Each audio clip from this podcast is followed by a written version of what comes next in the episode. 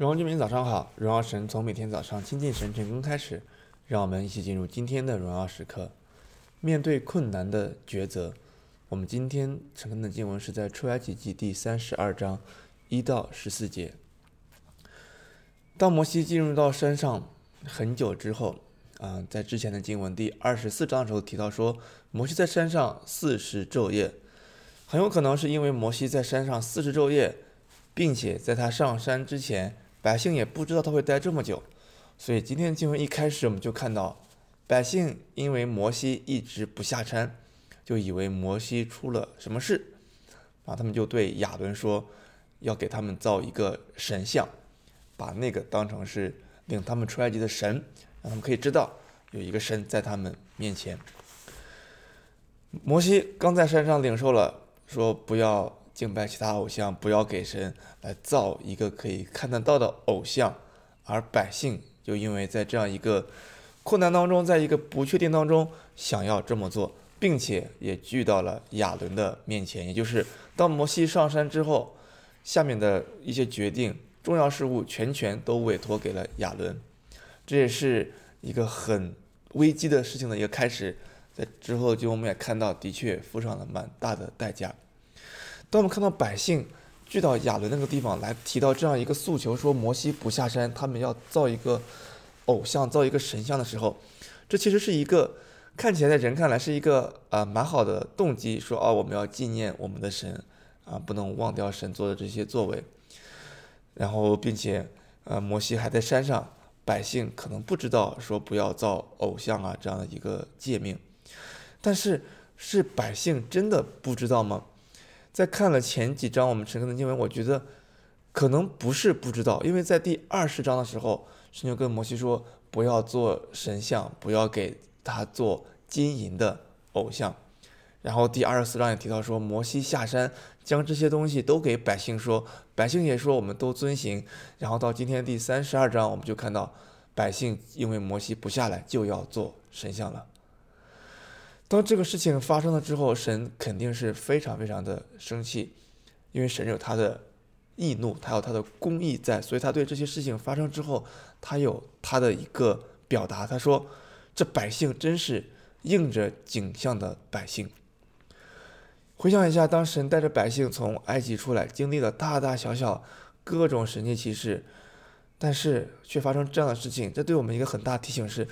如果我们在一次一次的困难中经历神之后，没有让这些事累积我们的信心，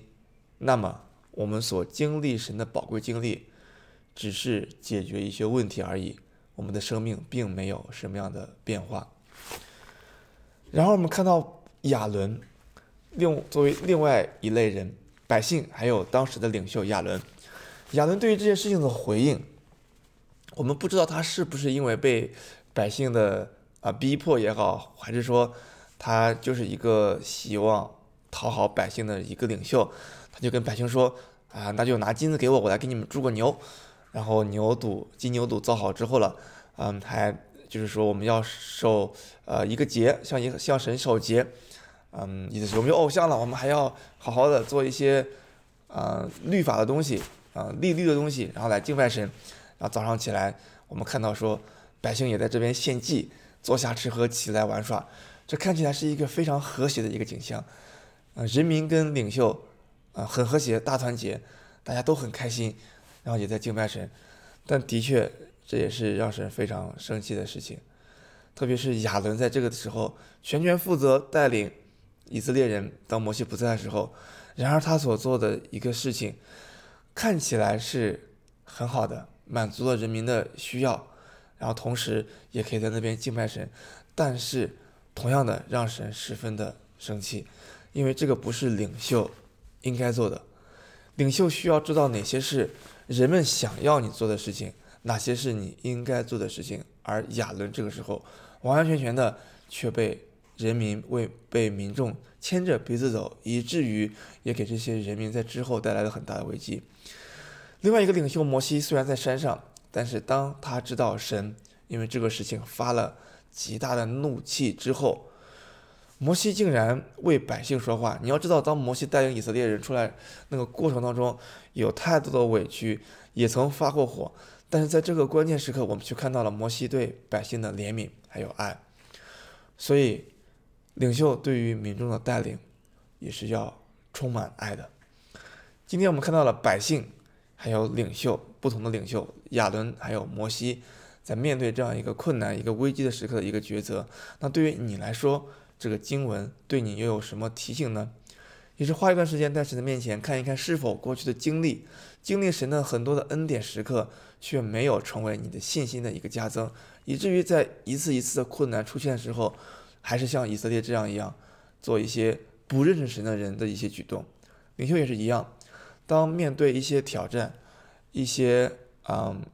困难需要做抉择的时候，你又是如何做的呢？